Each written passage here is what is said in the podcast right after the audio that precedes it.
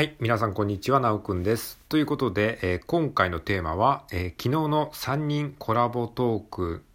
に感想のお便りをいただきました。はい。ありがとうございます。ということで、あの、昨日ですね、あの、急遽、えーライブ配信をやりまして、そのライブ配信に、え参加してくださった、えーケセラさんと小雪さんをですね、急遽、えートーカーとして招待して、え3人でね、コラボトークっていうのがね、実はできるんですよ。で、その3人でコラボトークしました、みたいなことをですね、えー収録で配信したら、えーライブ配信聞きましたということで、あの、お便りいただきましたので、ちょっとね、お便りをシェアさせていただきたいと思います。はい、えーと、ちょっと待ってください。はい、えー、レモン5さんからいただきました。えー、レモン5さんありがとうございます。えーじゃちょっとね、あの、読み上げさせていただきます。えー、なおくんさんへ先ほどライブ配信聞かせていただきました。急遽3人コラボトークいいですね。ケスラさんのお美しい素敵な声と、小雪さんの柔らかな優しいお声と、なおくんさんの楽しそうなお声にとても癒されました。また、お三人のトーク配信楽しみにしてます。ということでございます。はい、レモン5さん、素敵なお便り、感想ありがとうございます。めちゃくちゃ嬉しかったです。はい。ということでね、あのまあ本当にね、僕も めちゃくちゃ楽しかったんですよね。あのまあアーカイブにありますので、ライブ配信のタブから、えーアーカイブで、えークリックしていただければ聞けると思います。あと、このトークの概要欄にもね、一応あの、リンク、えー貼っておきますので、そちらからも行けるようにしておきます。えっ、と、ライブのタブからだと、シャープ23の、えーライブ配信のアーカイブだったと思います。はい。ねほんとね、なんか3人でコラボトークもね、実はできるんですよ。これやってる人ね、多分あんまりいないと思いますけど、まあそもそもね、や、やる人がね、なかなかこう、いないとかね、そういった問題もあるかと思うんですが、うん、まあね、もしできる環境にあるなら一度やってみると面白いと思います。いや、ほんとね、3人でトークするのは、えー、なかなかね、こう、まあちょっとね、喋るタイミングが難しいとかっていうところとか、やっぱり2人だとね、こう、えーラリーみたいな感じでできますけど、3人だとね、こう、えー誰が喋るかみたいな、ちょっとお見合いみたいな、あの、野球のね、こう、フライ、野球でこう、なんか、フライが上がった時にお見合いあるじゃないですか。その、どっちが取るか、セカンドが取るか、ショートが取るか、みたいな。で、どっちも取らずに落ち落ちちゃうみたいなね。それみたいなことが3人だとね、結構起こりやすいような気がしました。はい。えー、まあ、あとね、あの昨日の放送でもちょっとね、話足りなくって、あの、時間がちょっと終わっちゃったんですけれども、まあ、3人コラボって3人同時で話すのもいいんだけど、あの、1人ずつと話すっていうのもね、結構ね、ありかなって思ったんですよ。あの、ライブ配信のコラボトークってずっと同じ人と話し続けなきゃいけないっていうわけではなくて、まあ一回トーカーに戻すっていうボタンもあるので、あの、まあ自分の枠でライブ配信を開いて、えーまずトーカーさんを一人招待して、その人と1対1で話して、で、ある程度の時間が過ぎたら、その方をまたトーカーじゃない、あの、リスナーに戻して、で、また別の方をですね、トーカーとして登壇してもらってって、みたいな感じで、こう、いろんな方とですね、一つの枠の中で話すっていう、そういうね、やり方もあるので、なんかね、まだまだ、いろいろとライブ配信での、そのコラボトークの可能性ってあるんだな、というふうにね、ちょっと思ったりしましたね。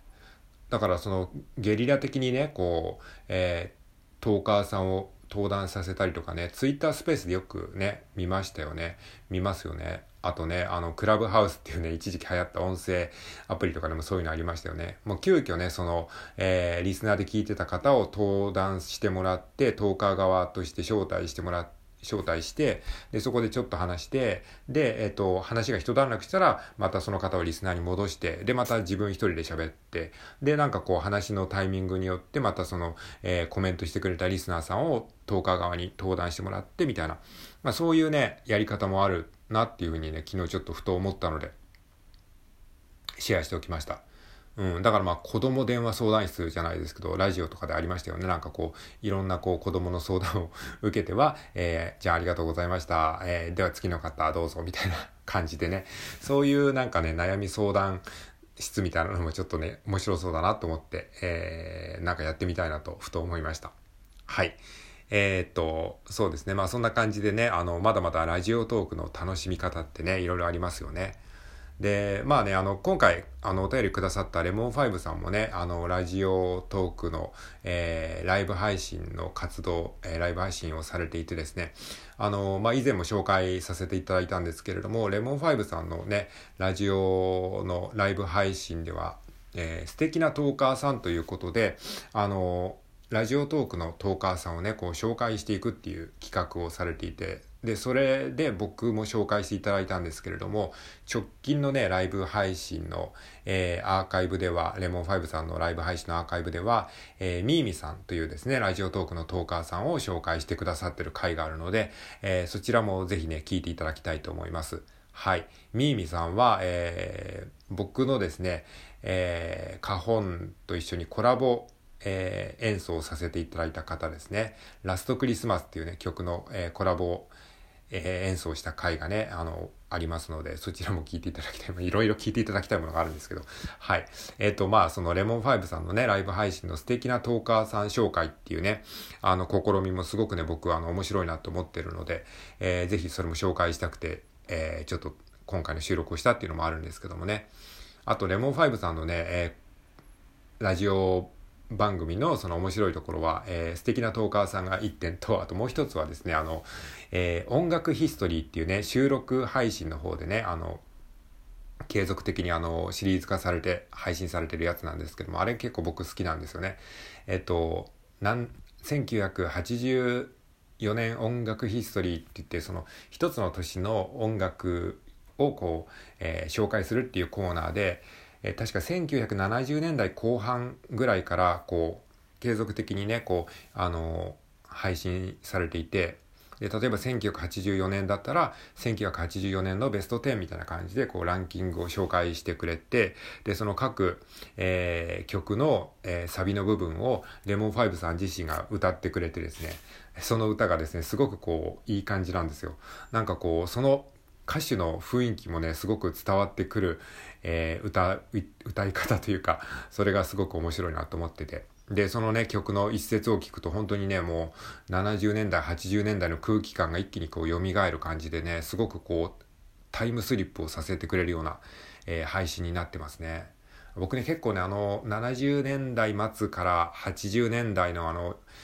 まだ J-POP と言われる以前のね、いわゆる昭和歌謡とかニューミュージックとかね、そんなような感じで言われてた時代だったと思うんですけども、あのね、独特の昭和のね、ザ昭和の空気感のね、あの、歌の感じいいですよね。結構ね、一時期好きで、あの、ハマってたんですよね。70年代、80年代の曲を、えー、当時ね、当時っていうか、まあ、あの、ツタヤとかでまだレンタルしてた頃に、なんかそう、そういうのを借りまくってね、あの、MD にとってね、MD じゃないか、なんか CD ロムに焼いて、えー、CDR に焼いて、えー、なんかこう、聞いたりしてた時期があったんですよね。なんかそんなことを思い出したりしました。はい。ということで、ちょっと話がね、ごちゃごちゃしちゃったかもしれないですけれども、えっ、ー、と、レモン5さんからいただいた、えー、3人コラボトークのお便りのご紹介と、あとね、レモン5さんの、えー、番組の、えー、僕の、えー、僕から見た レモン5さんの番組のいいところを、えー、勝手にご紹介させていただきました。はい、えー、ということで、えー、以上です。ありがとうございました。